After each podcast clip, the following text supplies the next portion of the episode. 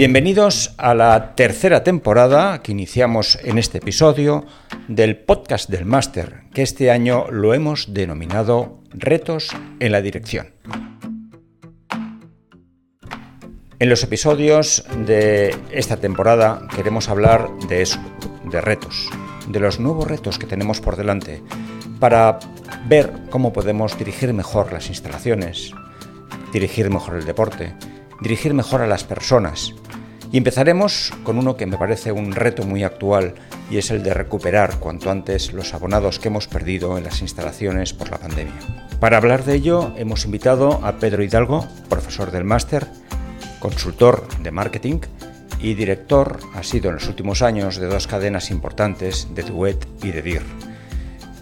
Con Pedro eh, hablaremos de las posibilidades que tenemos y de herramientas, de instrumentos, de estrategias para poder cuanto antes recuperar la mayor masa posible de clientes y que estos sean satisfechos. Empezamos ya dando la bienvenida a Pedro. Hola Pedro, gracias por estar aquí.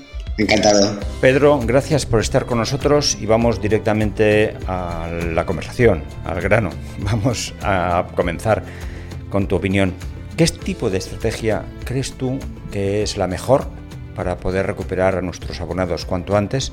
¿O qué conjunto de estrategias recomendarías tú para poder cuanto antes, como decía, recuperar la normalidad que hemos perdido con la pandemia. Hola, buenas tardes, encantado de estar con vosotros y un privilegio para mí que puedas empezar esta serie conmigo.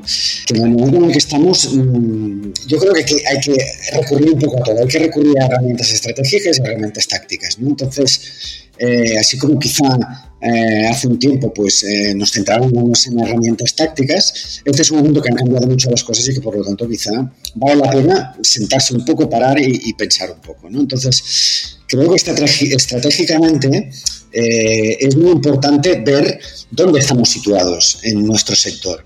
Ahora, el sector del fin es un sector que ha madurado, eh, y eso significa que se ha empezado a generar dentro del propio sector unos segmentos, ¿no? Y tenemos, los tenemos bien identificados, empezamos a tenerlos bien identificados, ¿no? Tenemos por un lado los premium, tenemos los medium y tenemos el low cost, ¿no? Como muchos otros sectores, ¿eh? es decir, el, que sé, el sector de la distribución, el sector de la alimentación, los, eh, los, la, la, aviación, bueno, la banca, pues empiezan a tener estos sectores o tienen estos sectores, ¿no? Entonces, yo creo que mm, estratégicamente primero hay que saber dónde estamos situados, porque si sabemos dónde estamos situados, sabremos dónde tenemos que pescar, ¿no? Entre comillas. Por lo tanto, a, ver, si somos un medium, sabemos que tenemos por arriba a los premium y tenemos por debajo los, a, los, a los low cost y que por lo tanto en función del tipo de cliente que queramos captar, utilizaremos un tipo de estrategia o de táctica en este caso eh, diferente. ¿Qué ocurre? Que en momentos de crisis los clientes, eh, se produce lo que llamamos en, diríamos, en el sector un poco el efecto cascada, es decir, los clientes que están en premium se caen al medium y los del medium se caen a low cost, ¿no? En tiempos de ganancia pasa lo contrario sobre todo por al final por el efecto precio. Entonces, si sabemos dónde estamos ubicados, si sabemos que nuestro modelo es un modelo, por decir de alguna manera, medium tirando a premium, sabemos que nuestra capacidad de captación está básicamente en la zona superior y que por lo tanto tenemos que intentar utilizar eh, formas de atraerlos que sean eh, interesantes para ellos. Es lógico que una persona que está en un sector premium, en un momento de crisis, pues que a lo mejor, por decirte algo, una entidad deportiva pues está pagando 200 euros al mes, pues puede tender a querer cambiar a un formato en que el precio pues, sea más económico. Y ahí es donde está nuestra oportunidad, ¿no? en captar ese cliente. A ese cliente, en este caso, pues lo tendremos que básicamente captar por precio. No será un, un cliente que lo tendremos que captar por calidad, porque ya la tiene en el sector premium, sino que, sino que lo que le tendremos es que eh, demostrar que nuestro precio es, es, bueno. Y al contrario, si nos ocurre en el sector locos, ¿no? En el sector, si cazamos o pescamos, entre comillas, en el sector locos, seguramente nuestra variable de captación no será el precio, sino que seguramente será la calidad, demostrándole que tenemos una calidad a un buen precio. Yo diría que este aspecto es muy importante tenerlo en cuenta, saber dónde estamos y luego tener en cuenta que en este momento tenemos un público que está volviendo. ¿Volver qué significa? Pues que le tenemos que dar una seguridad. ¿no? Eh, estamos en un momento todavía donde la pandemia aún está dando algún coletazo. Por suerte, nuestro país parece que es donde menos está afectando en este momento pero realmente mm, lo que está costando es que determinados segmentos de clientes pues todavía tienen, son mm, les cuesta un poco volver, ¿no? Entonces ahí tenemos que ser capaces de forma estratégica de lanzarle mensajes, en este caso de seguridad. ¿no? Una de las tentaciones, Pedro, no sé si coincidirás conmigo, cuando tienes que recuperar o quieres recuperar clientes es jugar con los precios, es bajar precios, hacerte más competitivo para que la gente entre, para que vean, para que piquen, para que se queden.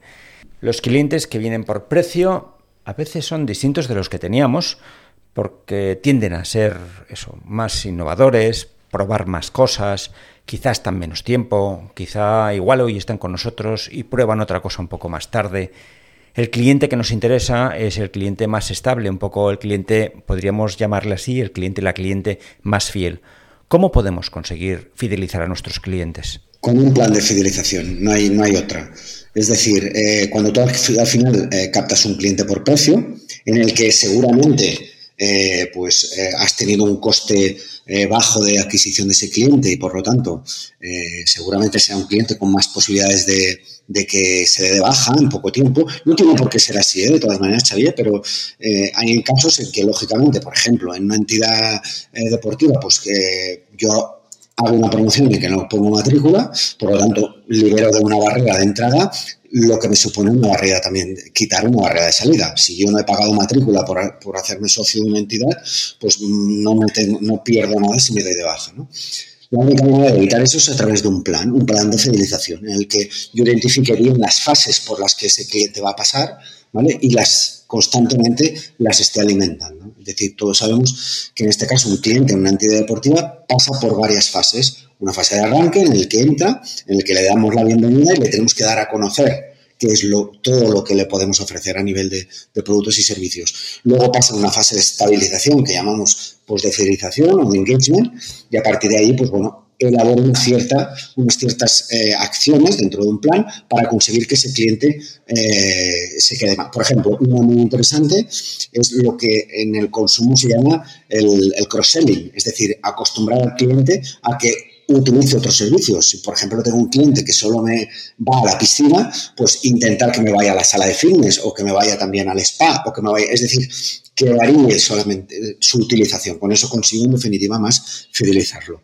Muchas otras herramientas, ¿eh? no entrar en el detalle, pero muchas otras herramientas. Y si al final sé que el cliente está en ese periodo en el que corre peligro, pues ahí pongo en marcha también un proceso en el que consigo o que mm, fuerzo un poco a que el cliente lo pueda retener para que se quede. Gracias Pedro por las respuestas, gracias por los comentarios que estás haciendo y de lo que comentas se deduce que necesitamos conocer a los clientes.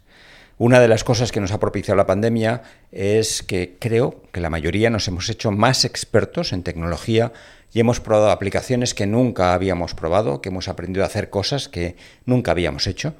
Quería preguntarte, Pedro, en este contexto, si conoces, si nos puedes recomendar alguna estrategia, incluso alguna aplicación que nos permita conocer mejor al cliente, que nos permita segmentarlo un poco mejor, que nos permita dar a cada uno aquello que necesita, que quizá es un poco la clave de lo que hace luego satisfecho a una cliente o a un cliente? Mira, eh, una de las maneras, lógicamente, es crear tipologías de clientes. A ver, evidentemente, si estamos hablando de una de una instalación donde tengo 50 personas, pues no hace falta preocuparme mucho porque las puedo manejar. Pero bueno, en el momento que, que hablo de 3.000, 4.000, 5.000 personas, para mí, o la herramienta que mejor he utilizado es la creación de tipologías de clientes. Identifico clientes por formas en que acuden a mi instalación o se dan de alta en esta instalación y a partir de ahí, ¿vale? Creo pequeñas acciones para cada tipología un ejemplo. lógicamente, lo que denominamos el nido vacío, es decir, una persona que, en este, se ha casado ya y ha tenido hijos y en este momento sus hijos ya no, no están en casa y por lo tanto eh, tiene unas necesidades y un comportamiento, a una persona que tiene 16 años que se quiere alcalde de un gimnasio y prácticamente que su padre se lo tiene que pagar. Para cada uno tengo que hacer acciones diferentes y por lo tanto para mí lo mejor es identificar ese cliente a través de la base de datos que tenga, Lógicamente, la base de datos, cuanto más nutrida la tenga, pues mucho mejor. Ya no solo se trata de conocer cómo se llama y su, y su edad y, dónde vive, que quizás son los datos que menos necesite, sino luego realmente cómo se comporta. Para eso en el fitness hoy en día, o en el sector de fitness, hay herramientas muy, muy interesantes, ¿no? Desde, por ejemplo, los controles de acceso hasta los controles de acceso en cada una de las salas, sabiendo si un cliente qué productos utiliza y qué productos no utiliza, ¿vale? Y a partir de ahí puedo crear diferentes tipologías en función del comportamiento que tiene mi cliente. Una vez conocido, una vez identificado el cliente y, en fin, lo tenemos segmentado, lo tenemos ya identificado, el reto ahora quizá estaría en mantenernos en contacto con él o con ella, que esa persona sepa lo que hacemos, le animemos a hacer otras cosas, crezcan oportunidades, que le animemos a ser fiel, a que utilice, en la medida que quiera, las instalaciones o esté en contacto con nosotros. ¿Qué herramientas nos aconsejarías? ¿Qué herramientas conoces tú? ¿Qué herramientas utilizas para mantenernos en contacto con los clientes? ¿Qué puede ser más efectivo? ¿Qué puede ser más eficaz? Danos algún consejo, dinos alguna de las cosas que haces. A ver, lógicamente no hay una, y no hay una, mm, pero bueno, podría destacar, eh, y lo digo que no hay una porque mm, además estamos hablando de un periodo de transición, es decir, nos encontramos en un momento en que todavía tenemos clientes eh, que son clásicos clientes que necesitan mucha comunicación offline y por otro lado tenemos nativos digitales que prácticamente se nutren de todo lo, que es la comunicación online. ¿no? Entonces, eh, la mejor manera es segmentar también los diferentes medios que utilizamos y saber acudir a cada tipo de público en función del medio que puedas utilizar.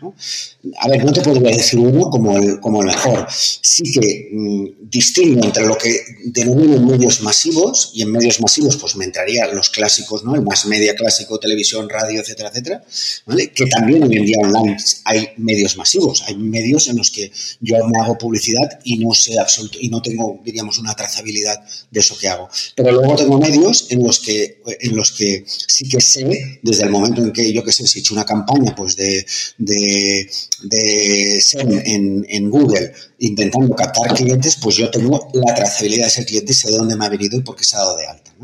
De todas maneras, lo que más suelo hacer o lo que más eh, resultado me suele dar en definitiva, es eh, segmentar bien cada uno de esos, de, esos, de esos medios que te decía y a partir de ahí aplicarlos sabiendo en el momento en el que está el cliente, ese famoso Customer Journey que siempre hablamos. Claro, yo mi mail, por ejemplo, prácticamente para captar no lo utilizo mucho. El mail lo utilizo sobre todo para alimentar la relación con el cliente, ¿no? Con el famoso, eh, con el famoso nurturing que llamamos, ¿no? Es decir, le voy enviando cosas para tenerlo fidelizado.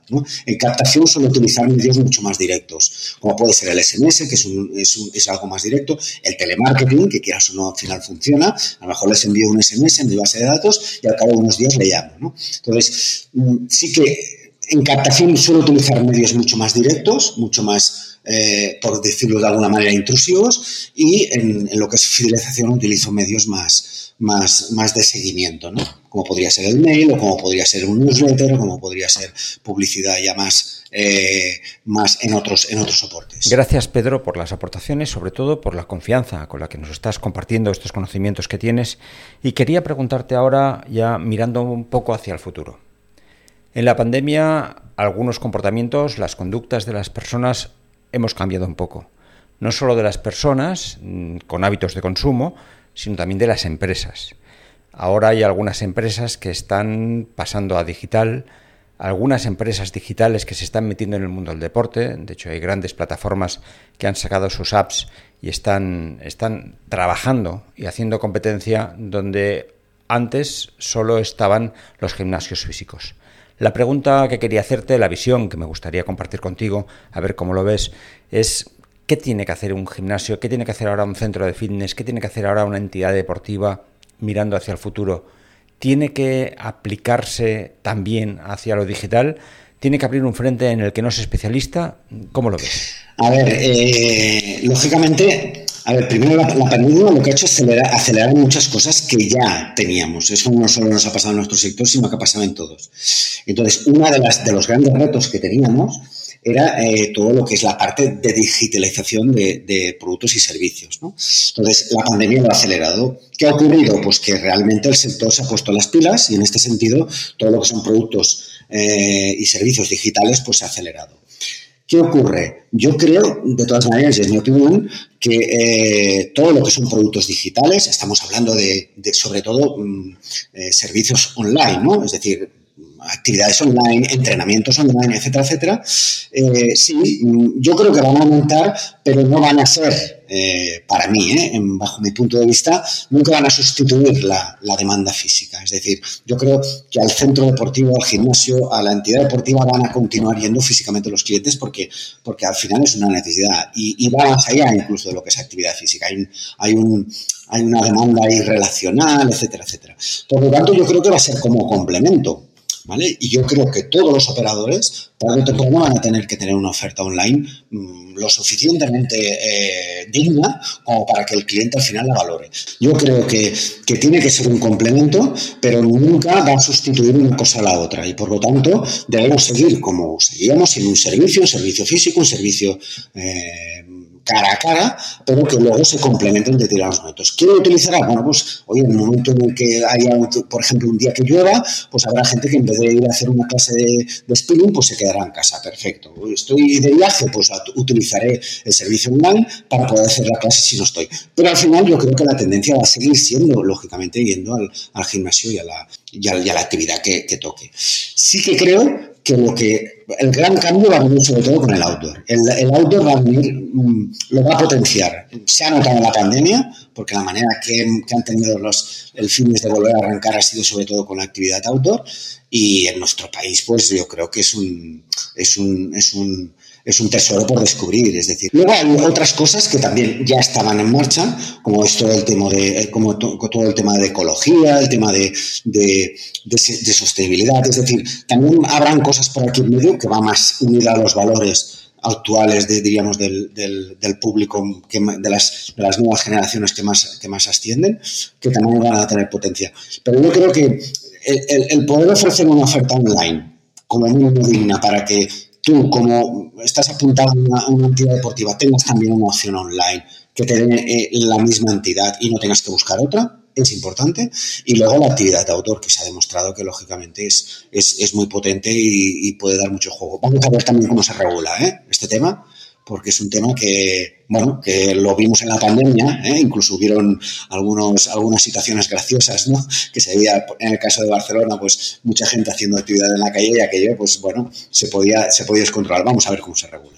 Coincido contigo, Pedro, en la importancia que tendrá el outdoor y especialmente en nuestro entorno, ¿no? en nuestro, con nuestro clima, con los paisajes, con la gente que tenemos, y que es un aspecto a descubrir, como dices, o quizá a redescubrir porque podemos con imaginación idear nuevos, nuevos aspectos que deberán también ser regulados. No solo en los aspectos de UBI, de dónde se va a hacer, sino también en cuanto a la formación o en cuanto a las titulaciones que necesitamos para poder llevarlo a cabo. Llega el momento ya de cerrar este episodio y tengo que cerrarlo como te mereces, agradeciendo que estés con nosotros, compartiendo estas ideas compartiendo tus conocimientos y haciéndonos pensar sobre este tema. Muchas gracias por todo y nos vemos en clase en unos días. Exacto, muchísimas gracias, encantado de estar contigo. Finalizamos este primer podcast de esta tercera temporada habiendo pensado un poco sobre el reto, sobre cómo podemos recuperar a esos abonados que hemos perdido, a esa gente que en el fondo nos está esperando, pero que la pandemia le ha hecho quedarse en casa y quizá perder algunos hábitos, o otras personas hasta que no se quiten la mascarilla no pueden volver o no quieren volver a nuestras instalaciones. A todos ellos tenemos que intentar recuperarlos cuanto antes a ver si nos acompañan las restricciones y si la pandemia puede estar controlada y no se descontrola como, en fin, de momento está pasando. Terminamos aquí, espero que estas reflexiones os hayan sido de utilidad y que este tiempo que dedicamos a mantenernos en contacto nos permita crecer, nos permita formarnos, nos permita reflexionar y nos permita mejorar nuestra dirección, que es la intención de estos capítulos, de estos episodios. Os mando un fuerte abrazo, cuidaros y hasta siempre.